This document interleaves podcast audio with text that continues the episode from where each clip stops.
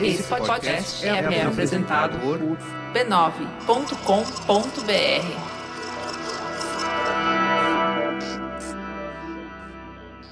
Antes de tudo, você precisa saber que esse é o terceiro episódio da série O Negro no Futebol.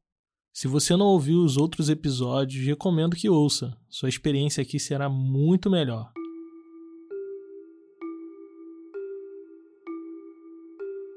Era para ser mais um jogo do Santos pela Copa do Brasil, mas se tornaria o início de um pesadelo para uma das 30 mil pessoas que estavam presentes na Arena do Grêmio em Porto Alegre naquele dia. Está reclamando os gestos do Aranha de algo que esteja sendo atirado da torcida até o torcedor.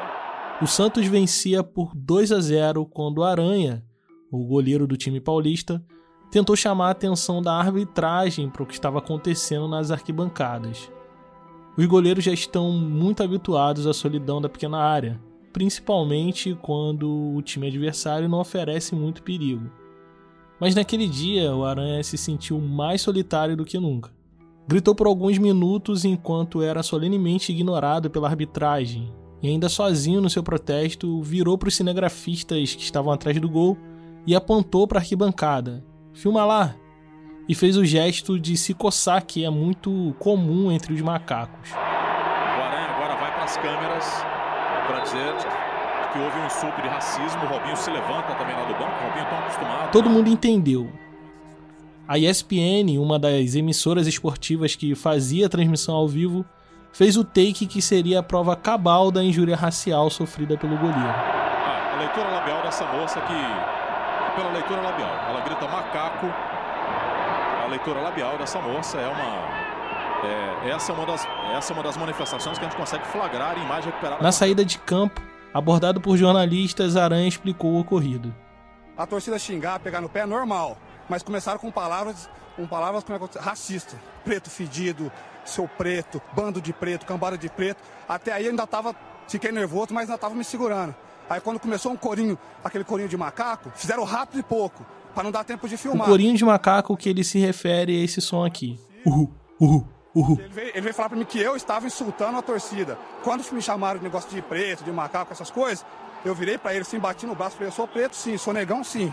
Se isso aí é insultar eles, não sei. E todo mundo que vem jogar aqui, todo mundo sabe que sempre tem, não são todos, mas sempre tem alguns racistas aqui no meio.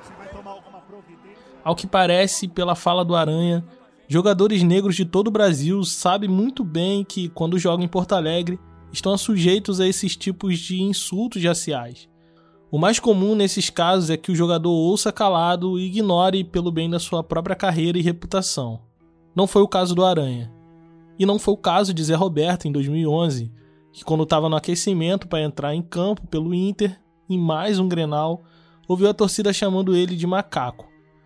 Posteriormente, em entrevista, ele disse: Segundo alguns companheiros meus, isso é normal aqui no Olímpico. Fiquei meio assustado. Isso é muito ruim. Nunca passei por esse tipo de situação em outros países, só temos que lamentar. É um sentimento nojento. A torcida do Grêmio costuma ser muito reativa a acusações de racismo como as que o Zé Roberto fez. Ninguém, quem quer não, mas o jogador não vai inventar isso. Não, não, não. não foi, foi, isso aí é uma coisa muito séria. Não, não podemos. Eu não estou dizendo que o jogador inventou, porque é muito fácil dizer assim. Ah, os, alguns torcedores do Grêmio tomaram atitudes racistas. Só pra, pra... Não estou aqui para defender quem faz isso, eu, absolutamente. Eu, nem acho isso errado também. É, Cacalo, mas eu acho registrado. que isso é uma coisa que, para fazer uma acusação dessa, para fazer uma acusação dessa, tem que ter muita responsabilidade. É, Cacalo foi, Ainda foi mais registrado. quando não, ninguém fez esse tipo de registro, tem, a não, não, ser o próprio. Não, não, não, tá feito. O questionamento partiu do radialista e ex-dirigente do Grêmio, Luiz Carlos Pereira, conhecido como Cacalo, em transmissão à Rádio Gaúcha, lá no Rio Grande do Sul. Não, mas se Internacional coloca uma faixa lá, é o jogador. se autodenominando macacada, ele está me autorizando a mim e a quem quer que seja chamar que quem está no meio da macacada é macaco. Cacalo, quem, que quem é Internacional que está dizendo Cacalo, isso? Não, tanto? eu me incomodei. Cacalo. Por que te incomodou tanto? fácil dizer, ah, um torcedor do Grêmio... Não, ele registrou um fato que aconteceu, rapaz. Tu está negando o fato que aconteceu? Estou negando. Isso é um absurdo. Não aconteceu. Então ele inventou, não, jogador? Inventou. Inventou. Quer que eu diga? Inventou. Cacau. Como temos visto até aqui, no futebol do Brasil, a cor da pele e a origem racial sempre foram muito importantes. Mas no futebol gaúcho, isso acaba ganhando contornos simbólicos muito relevantes, Nos primórdios do Grenal, o famoso clássico gaúcho, o Grêmio era conhecido por ser o time da elite, por conta da sua ausência proposital de jogadores negros. E o Inter, por sua vez, ficou conhecido como o time de negão, por conta da sua tímida abertura a jogadores de cor. E é aí que entra essa história de macacada que o Cacalo se referiu ao justificar as injúrias raciais sofridas pelo Zé Roberto. O Internacional ficou conhecido pelo apelido de Macacos, e a torcida do Grêmio acabou usando isso até hoje em tom de ofensa, inclusive em muitos de seus cânticos. Dado que o Inter sempre foi conhecido como time do povo, é no mínimo suspeito que a torcida adversária tenha escolhido logo o macaco para ser o apelido ofensivo dado aos colorados. Os colorados, por sua vez, incorporaram essa brincadeira à mística do clube e também se auto-intitulam macacada, Existem faixas, bandeiras escritas macacada na torcida do Inter, torcedores colorados que se vestem de macaco com a camisa do Inter e coisas dessa natureza. Inclusive, a própria diretoria do Internacional resolveu que seria muito interessante que o novo mascote do clube fosse um macaquinho que se chamava Escurinho, nome que, segundo eles, é em homenagem a um jogador negro do mesmo nome que foi ídolo do time nos anos 70. E é assim que a questão em torno do insulto racista, que é chamar um homem negro de macaco, ou fazer som de macaco quando um homem negro passa, se torna coisa comum, coisa pequena e acaba sendo normalizada nas arquibancadas de Porto Alegre. Daí a indignação do Cacalo ao perceber que a torcida do Grêmio está sendo vista como racista. Como assim a gente é racista se o Inter também aceitou participar dessa brincadeira? Há quem diga que isso já faz parte da identidade cultural das arquibancadas da capital gaúcha. Inclusive, negros gremistas chamam colorados de toda cor de macaco ou macacada também. Em toda parte do mundo, um homem negro ser chamado de macaco é claramente uma injúria racial, menos no contexto de futebol do Rio Grande do Sul.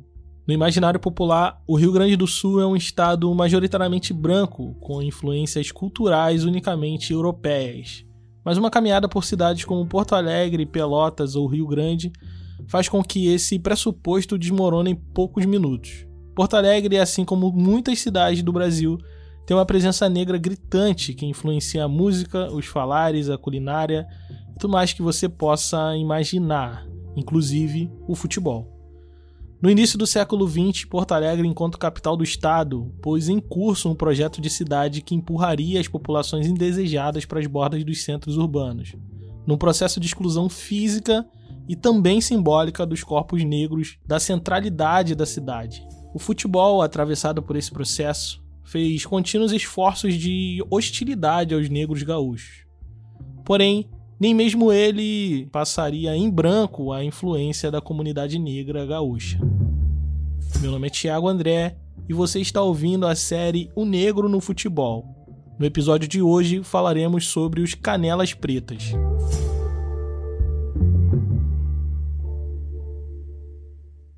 O Rio Grande do Sul talvez tenha sido o estado da federação com o melhor desempenho no que diz respeito ao apagamento da memória histórica da sua população negra. Não que os outros estados não tenham tentado. Na verdade, a gente está aqui desde a fundação desse podcast, apontando como o apagamento da memória histórica é um projeto de Estado desde que o Brasil é Brasil. Mas no quesito apagamento histórico da sua população negra, talvez o Rio Grande do Sul seja insuperável.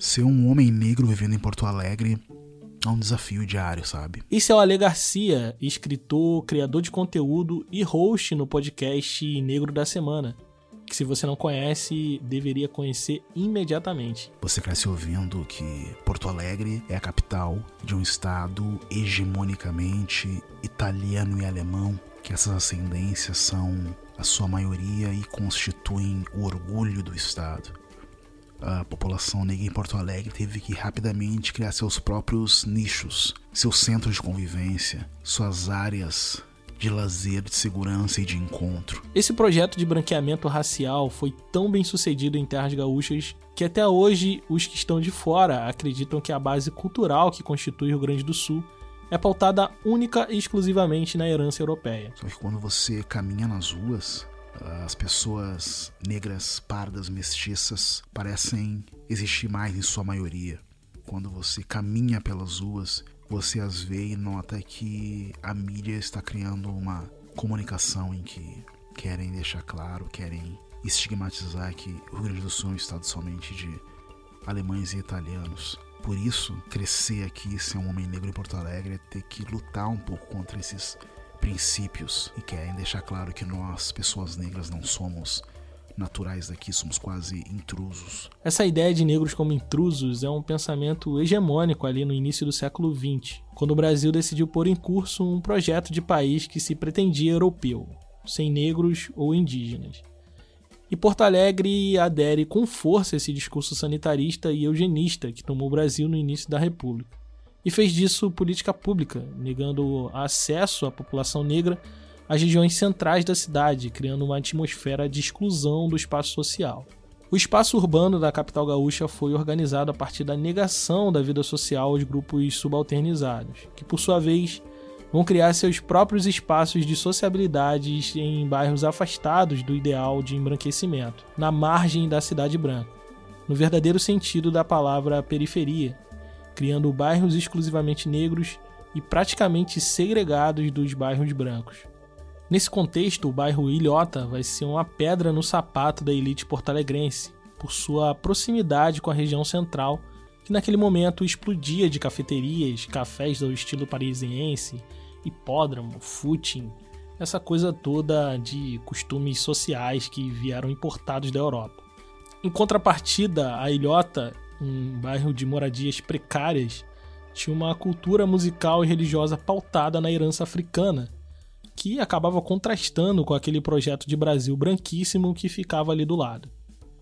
Esse lugar, como o próprio nome sugere, vai ser uma ilha de resistência cultural e preservação dos costumes religiosos e festivos da comunidade negra, com o surgimento de blocos carnavalescos e outras práticas de sociabilidade naquele tempo. Eu cresci num bairro chamado Restinga, que é no extremo sul da cidade de Porto Alegre, na periferia. Ali Garcia mais uma vez. O nascimento da Restinga ele é muito próximo, para quem viu o filme ou leu o livro, com a Cidade de Deus no Rio de Janeiro.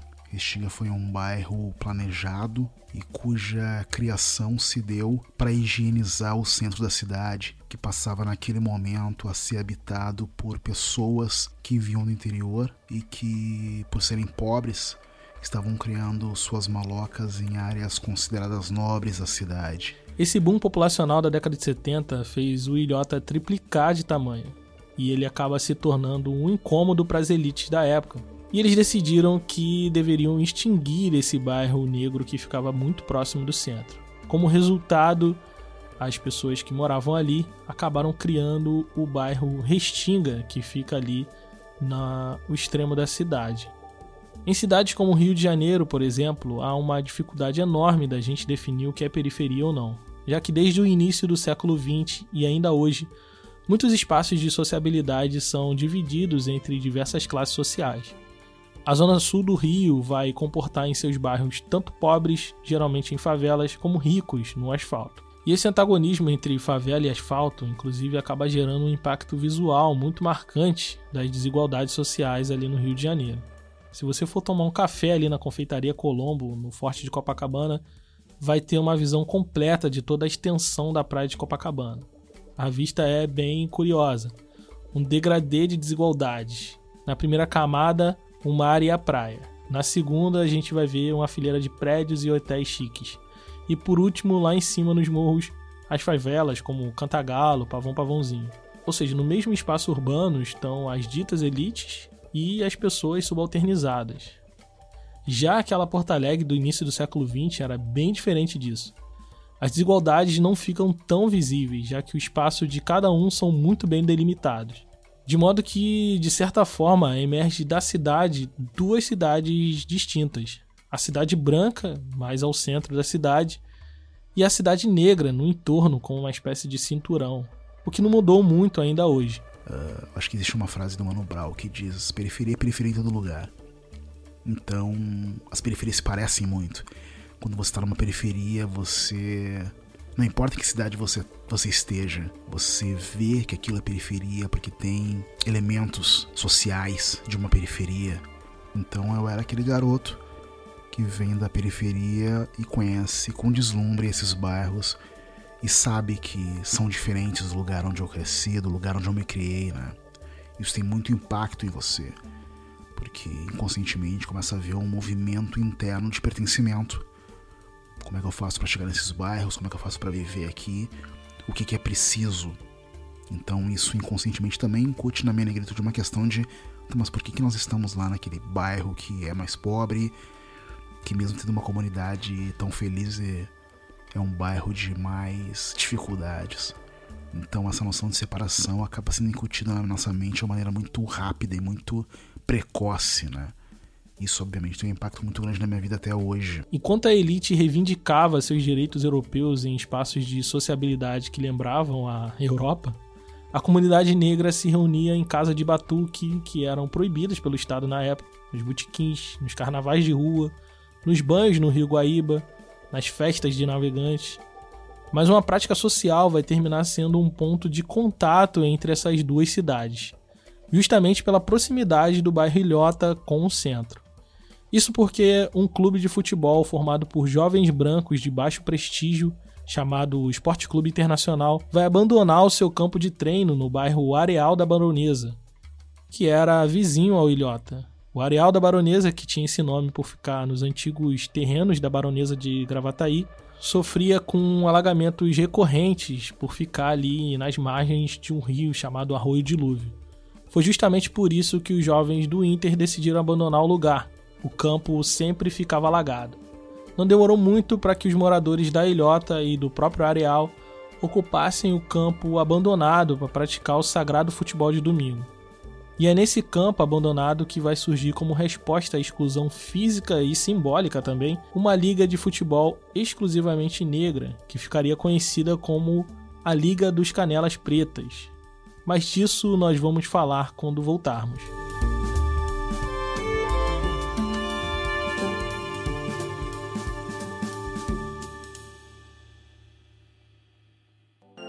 Esse podcast é mantido graças à generosidade de nossos apoiadores. Por enquanto, o História Preta é escrito, editado e publicado por mim no meu tempo livre, que cada vez está mais escasso.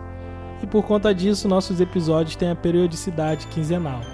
Se você acha esse podcast importante e quer que ele continue no ar com cada vez mais episódios, considere nos apoiar em apoia.se barra História Preta.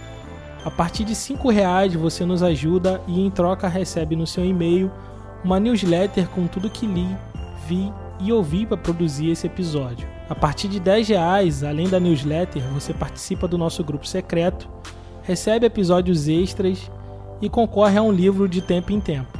O História Preta continua independente e seu apoio nos ajuda a manter a produção de novos episódios como esse que você está ouvindo. Então, se quiser nos apoiar, acesse apoia.se barra História Preta.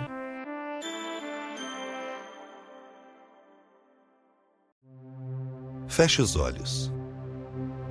Imagine como é experimentar o mundo como uma pessoa cega. Sem acesso às imagens, escute os sons. Perceba os cheiros. Sinta o vento e a textura dos objetos ao seu alcance. E aí? Imaginou? Pois acredite é muito provável que você tenha imaginado errado. É que, embora 3,5% da população brasileira declare ter algum tipo de deficiência visual, esse é um assunto que ainda carrega muitos tabus, muitos mitos e muitas noções equivocadas. E é por isso mesmo que vem aí o podcast Saber para Incluir um programa feito para todas as pessoas com deficiência visual, mas também para quem quer enxergar melhor essas pessoas e para quem se preocupa com a visão. Ouça agora o Saber para Incluir nas principais plataformas. Até lá!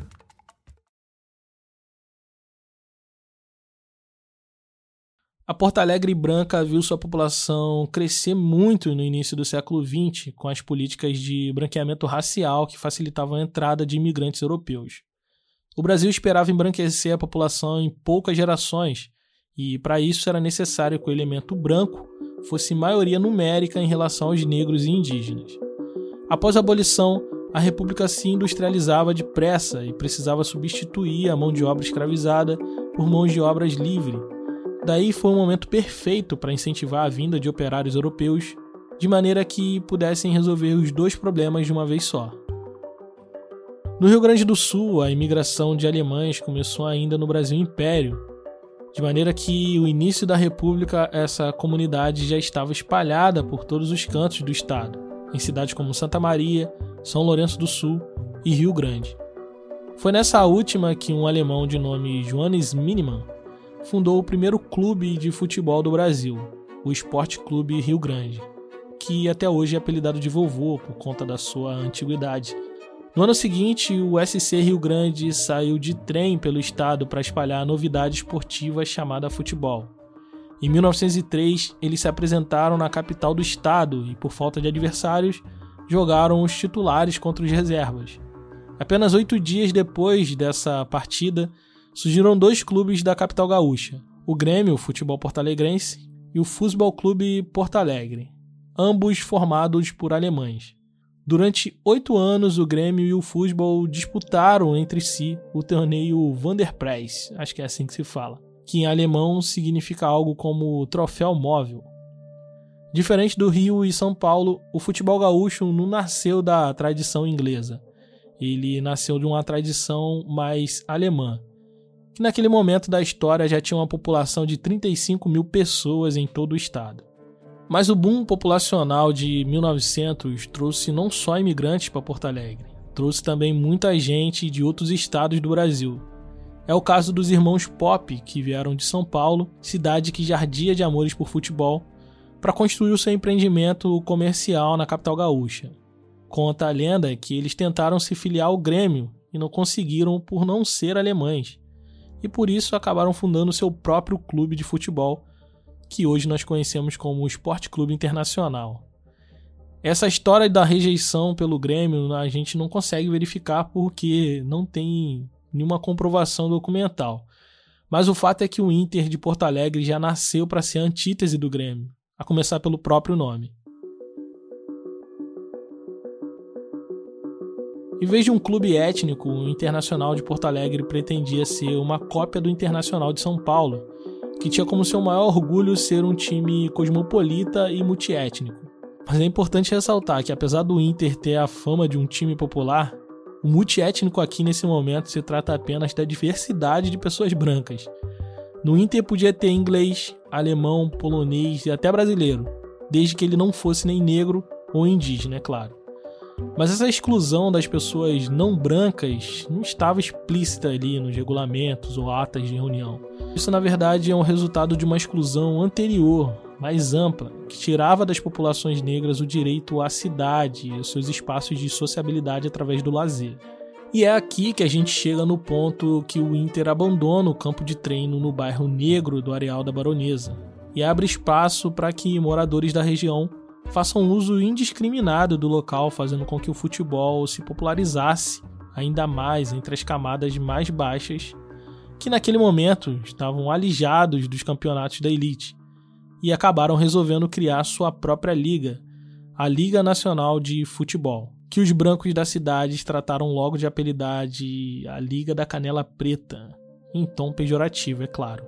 O antagonismo fica muito evidente já no nome, a Liga dos Negros tem nacional no nome, para poder sinalizar já de saída que, diferente da Liga Branca, aquela ali era formada e fundada por brasileiros. O fenômeno de ligas paralelas não é algo exclusivo da capital gaúcha. Nós vimos isso acontecer no Rio de Janeiro, basicamente no mesmo período. No Rio Grande do Sul, nas cidades de Pelotas e Rio Grande, também vai ocorrer o mesmo fenômeno que deixa evidente o quanto que as comunidades negras, mesmo sendo constantemente excluídas dessa nova ordem social, nunca deixou de resistir e se organizar em comunidades próprias em todas as áreas sociais, inclusive o futebol. Em 1920, três ligas vão despontar no futebol porto-alegrense. Todas elas traziam certa identificação cultural e étnica. A primeira era a Liga do Sabonete, que era composta por elementos da elite que acabou ganhando esse apelido por conta da forma impecável que os seus membros entravam em campo. A liga dita intermediária era chamada Liga do Sabão, que era formado por pequenos comerciantes e clubes étnicos minoritários. E por fim, a Liga da Canela Preta, que era uma liga gerenciada pela população negra de periferia. Essa organização deixa muito evidente a hierarquização social que refletia até mesmo na prática do futebol. No fim dessa década, as coisas começam a mudar na estrutura do futebol do Brasil. Os camisas negras do Vasco puxam um movimento de profissionalização do esporte que acaba abalando até mesmo a estrutura e o alicerce hierarquizado do futebol gaúcho. O Internacional, vendo que muitos times de Bagé, Pelotas e Rio Grande já tinham em seus quadros jogadores negros de talento, começa a considerar a possibilidade de começar a escalar jogadores negros no seu elenco. Porém, trazer um jogador do interior seria algo muito caro para o clube. Então a solução seria olhar para a Liga da Canela Preta e buscar nos bairros negros uma solução mais barata e eficiente para vencer o seu maior rival, o Grêmio. Que por sua vez se manteve muito firme em suas convicções elitistas de não aceitar jogadores negros em seus quadros. A partir daí, o antagonismo entre o Inter e o Grêmio se acirra um pouco mais. Enquanto a sede do Grêmio vai se estabelecer no Moinhos de Vento, um bairro que abrigava a elite econômica da época, o estádio do Inter vai ficar no Menino Deus, próximo aos bairros negros da periferia. Quando essa galera periférica viu os primeiros jogadores negros brilharem no time colorado, a identificação foi praticamente imediata. A partir daí, a pecha de time do povo colou de vez no Inter. Não que realmente eles fossem do povo, mas porque do outro lado tinha um time branquíssimo do Grêmio. Então ficou muito mais fácil rivalizar a partir de uma certa luta de classes, né? Quem é povão fecha com o Inter. Quem é da elite fecha com o Grêmio. Esse movimento de profissionalização do futebol vai extinguindo aos poucos a Liga da Canela Preta, já que os melhores jogadores estavam sendo cooptados por times da Liga do Sabonete. Para esses jovens negros, jogar nos times da elite podia ser uma maneira de escapar do destino trágico da vida precária a que eles foram submetidos. Já que muitos desses jogadores, além de pagamento em dinheiro, também recebiam cestas básicas para complementar a alimentação da família. Dentre muitos jovens negros, um especial sairá dos cantões da Ilhota e Areal da Baronesa e fará história no futebol gaúcho. Seu nome era Osmar Fortes Barcelos, mas ele entraria para a história conhecido como Tesourinha.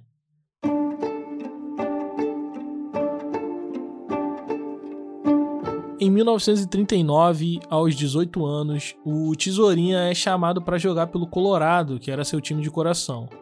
Como parte do pagamento, ele receberia 1 kg de carne e 2 litros de leite por dia. Como eu disse, ele não era o único negro na cidade que estava trocando gols por comida na mesa. O profissionalismo no futebol garantia uma espécie de emprego para muitos jovens negros, porém ainda não livrava eles da precariedade do trabalho. Além de jogar pelo Inter, ele também tirava uma grana trabalhando na oficina da Brigada Militar de Porto Alegre. Em apenas um ano, o Tesourinha já era um dos maiores nomes do time do Internacional, que ficou conhecido como Rolo Compressor, com outros jogadores negros no elenco, Nena, Alfeu, Ávila, Abigail e Adãozinho, o Internacional de Porto Alegre vai ganhar quase todos os campeonatos estaduais numa janela de nove anos. A torcida colorada não parava de crescer e os jogos dele estavam sempre lotados, com gente até pendurada nas árvores. Inclusive, muitos torcedores do Grêmio dizem que é desse fato que surge o apelido de macaco do rival. Nada tinha a ver com o fato do time ter muitos negros em seu elenco. Nada a ver. Quando o Tesourinha, em 1944, é convocado pela seleção brasileira para jogar o Campeonato Sul-Americano, ele é eleito o melhor jogador da competição. Inclusive, seria convocado para a Copa de 50 se não fosse uma contusão no joelho tirar ele do time. Sua carreira meteórica não impediu ele de viver uma vida segregada, talvez até por escolha ou por costume, ou até mesmo por acreditar que era melhor assim. Nunca saberemos. Mas o fato é que, apesar de ser um ídolo no Rio Grande do Sul, a vida social dele ainda se limitava aos clubes carnavalescos e à sua comunidade religiosa. Manteve assim uma vida discreta, sem chamar muita atenção para sua vida pessoal. Afinal de contas, apesar de ser um jogador num clube grande e ser um astro na seleção brasileira, aquela cidade ainda continuava a mesma Porto Alegre e ele continuava sendo o mesmo tesourinha da ilhota. Em 1949, ele troca a Porto Alegre pelo Rio de Janeiro. Depois de recusar muitas propostas de clubes paulistas e cariocas, finalmente ele cede a uma proposta de bom salário no Vasco da Gama. Quando de mudança para o São Januário, disse em entrevista: Por nenhum outro clube eu trocaria meu velho e querido Internacional. O Vasco ainda tinha a fama de ser um time popular, assim como o Inter era, e talvez por isso fez tanto sentido para ele trocar um pelo outro. No Rio, ele pôde viver sua fé menos discretamente. Lá todos sabiam que ele frequentava o lar espírita da irmã Zarabatana, na rua Conde de Bonfim, na Tijuca. As misturas sociais e a territorialidade elástica do Rio de Janeiro abriram possibilidades para que ele pudesse exercer a sua religiosidade sem muito receio de julgamentos no clube. Três anos depois, já como ídolo consagrado nacionalmente, o Tesourinha resolveu voltar para sua cidade e se ofereceu para jogar no time de coração mais uma vez, mas ele acabou encontrando as portas fechadas. Ao que parece, o Internacional não iria perdoar o pecado dele de ter pensado em sua família quando foi jogar no Vasco. Enquanto isso, em outro canto da cidade, o Grêmio, com quase 50 anos de sua fundação, ainda resistia internamente em contratar jogadores negros. Vale ressaltar que na década anterior, Leônidas da Silva já tinha inventado a bicicleta e brilhou no Botafogo, no Vasco, no Flamengo, no São Paulo e já tinha feito até carreira internacional no Penharol do Uruguai. Zizinho, Juvenal, Bigode, Barbosa eram todos ídolos na seleção. Não fazia mais sentido algum que o tricolor gaúcho ainda mantivesse a regra não escrita de não contratar jogadores negros. O Grêmio há muito tempo queria botar um negro no time, mas tinha muita dificuldade. Não podia, por exemplo, num time de branco, não tem negro, tem essa turma racista aí, contratar um jacaré da vida, né? Um jogador desses aí. Se tu bota um negro ruim no Grêmio, pô, aí você mata o presidente, né? O negro mata todo mundo. Então precisava de um cara com nome, um cara bom. E esse nome era o Tesourinha. Isso foi o que disse o Salim Nigri, ex-conselheiro do Grêmio, em entrevista ao escritor Arley Damo para o livro Futebol e Identidade Social. Em março de 1952, o Grêmio vai atrás do Tesourinha da Ilhota, que, mesmo brigado com o Inter, que teria feito pouco caso da sua recontratação, hesitou em aceitar a proposta do seu rival histórico. Afinal de contas, ele era um homem negro e colorado de coração. Seu medo talvez fosse ser julgado por dupla traição, uma contra o Inter e outra contra os negros da cidade. A rivalidade do Grenal foi construída sob esse alicerce de luta de classes. E jogar no Grêmio seria virar as costas para todos esses valores ainda tinha a questão de carregar o peso de ser o primeiro jogador negro a pisar naquele território branco, que até então vinha sendo muito hostil aos seus iguais.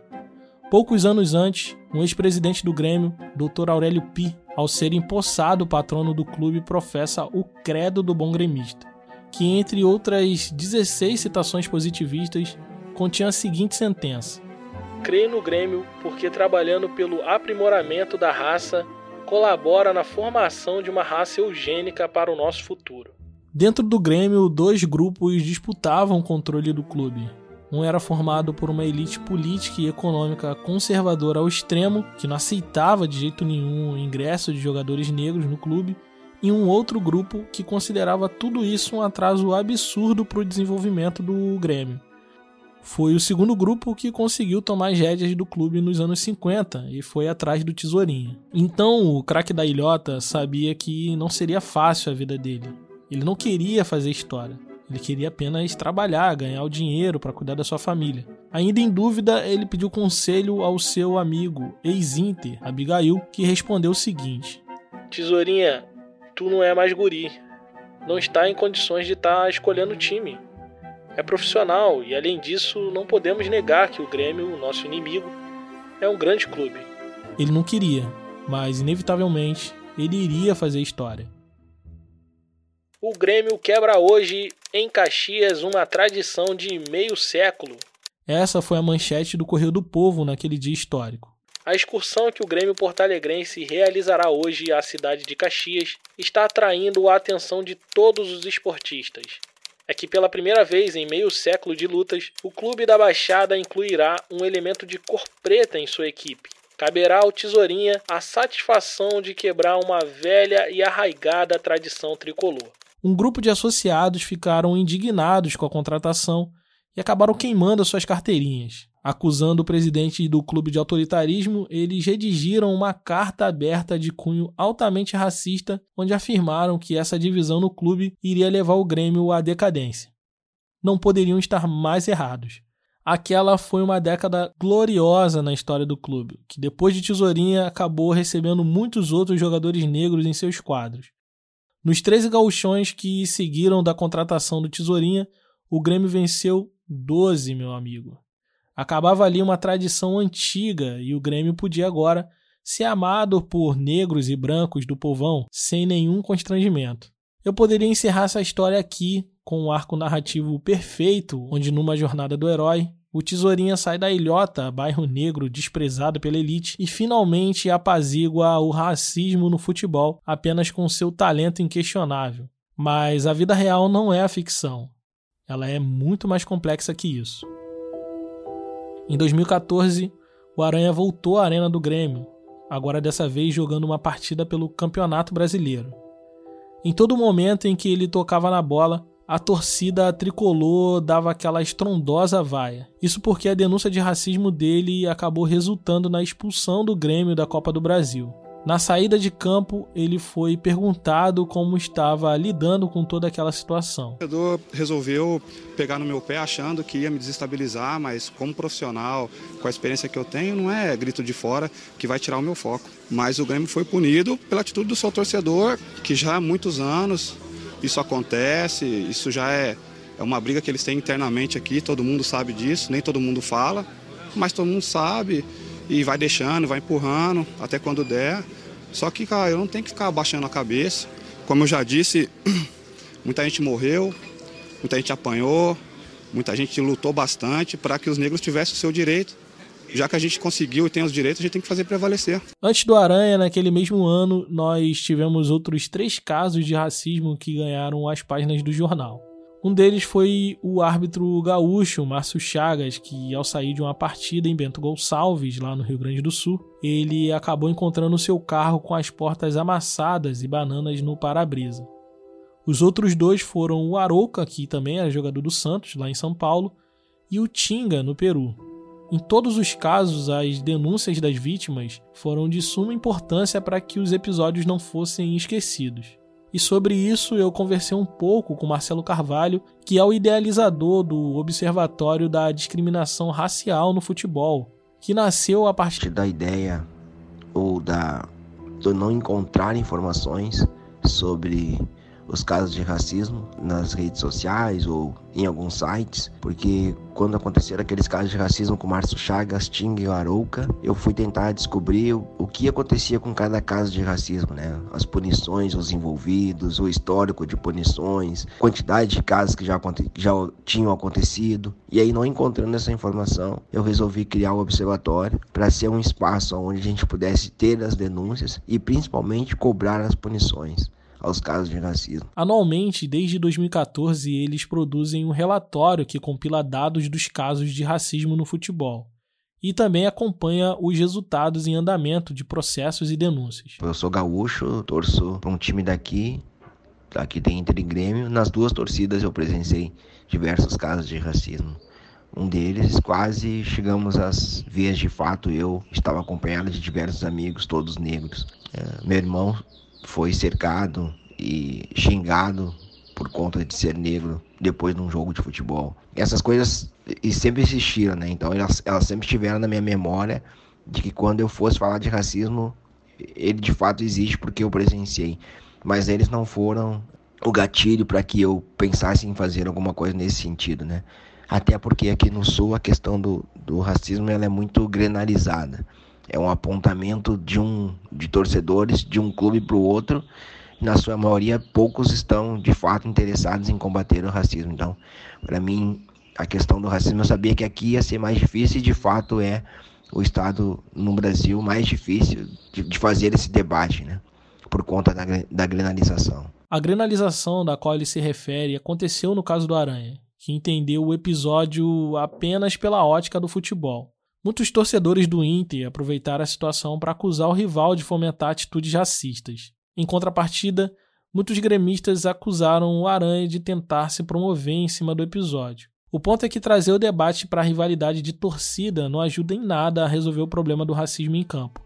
O campo de futebol é apenas um reflexo de como a sociedade se organiza, e isso independe se você é gremista ou colorado. O debate que o Marcelo Carvalho propõe no Observatório da Discriminação Racial é justamente esse, o de mostrar o, o quanto o racismo ele ele está presente na sociedade, o quanto ele consegue interferir nas relações, o quanto ele consegue moldar espaços, né? Então, eu, tu pode ir até aqui, tu pode ir até ali e, e o quanto isso é feito de forma velada ou nem tanto. E aí eu disse, poxa, eu tô dentro do futebol, tenho amigos dentro do futebol, conheço diversas pessoas do mundo do futebol que podem me abrir porta ou me facilitar contatos. É aqui que eu vou trabalhar e principalmente porque pela força que o futebol tem, né? O futebol tem uma força muito grande. O caso de racismo no futebol geralmente tem uma repercussão muito maior do que casos de racismo fora do futebol. Mas no futebol tem uma repercussão maior. E aí eu disse, poxa, é aqui, é aqui que eu vou, que eu vou trabalhar. Nunca pensando em acabar com o racismo no futebol, mas me utilizar da força do futebol para falar e debater ou trazer, uh, pautar esse debate, né? O preço que os jogadores negros têm pagado por denunciar o racismo em campo é alto envolve suas carreiras, a segurança financeira de suas famílias. Ao contrário do que disseram alguns torcedores na ocasião, denunciar o racismo não serviu de promoção para o ex-goleiro do Santos. Pelo contrário, ele teve que lidar com a hostilidade constante de torcedores que não entenderam a gravidade do problema. Ele foi taxado como uma pessoa perigosa e problemática pela diretoria do Grêmio à época. E infelizmente, não teve o seu contrato renovado com o Santos. A partir daí, a carreira dele simplesmente terminou. O recado que a sociedade deu aos jovens negros que sofrem esse tipo de violência é: é melhor que você fique calado. O Grêmio reviu a sua posição no caso Aranha e desde então tem se engajado em tocar projetos antirracistas, principalmente internamente junto de seus funcionários e diretoria. A ideia é que o clube seja um espaço seguro para que jogadores e funcionários sintam-se acolhidos caso se deparem com casos de racismo no ambiente de trabalho. A trajetória do negro no futebol no Rio Grande do Sul é só um microcosmo da tragédia anunciada que é a história do negro na sociedade gaúcha num sentido mais amplo. Um caminho repleto de violências simbólicas e apagamento sistêmico de sua contribuição histórica. As conquistas por seu lugar em campo começa pela conquista de seu lugar na cidade, sabendo que vai ter que pesquisar muito a fundo para entender nossa história, nossa cultura, entender nosso movimento, do samba, nossa herança cultural, quais são as nossas áreas quilombolas, de onde nós viemos, quais são os lugares que nós habitamos aqui primeiro. Então, ser um homem negro em Porto Alegre é ficar procurando seu lugar por entre nichos. São as resistências de organizações coletivas como a Liga da Canela Preta e o Observatório da Discriminação Racial no Futebol que ajuda a lançar uma luz sobre problemas que nós, enquanto país, insistimos em deixar nas sombras. São sujeitos como Tesourinha, Ali Garcia, Marcelo Carvalho e Aranha que nos ajuda a nunca esquecer de que nada do que nós temos hoje foi nos dado sem lutar.